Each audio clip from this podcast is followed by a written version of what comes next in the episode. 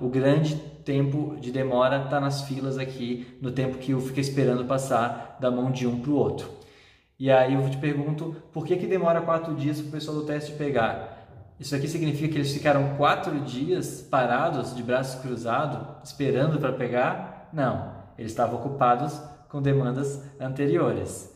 Está demorando tanto aqui é porque eles não estão dando conta. Eles não têm a mesma vazão que o pessoal anterior. Então esse pessoal aqui de desenvolvimento, nesse exemplo, começa a entregar muita demanda, começa a acumular e aí o pessoal do teste não dá conta porque eles não conseguem entregar a mesma quantidade de demandas que o pessoal do desenvolvimento está entregando.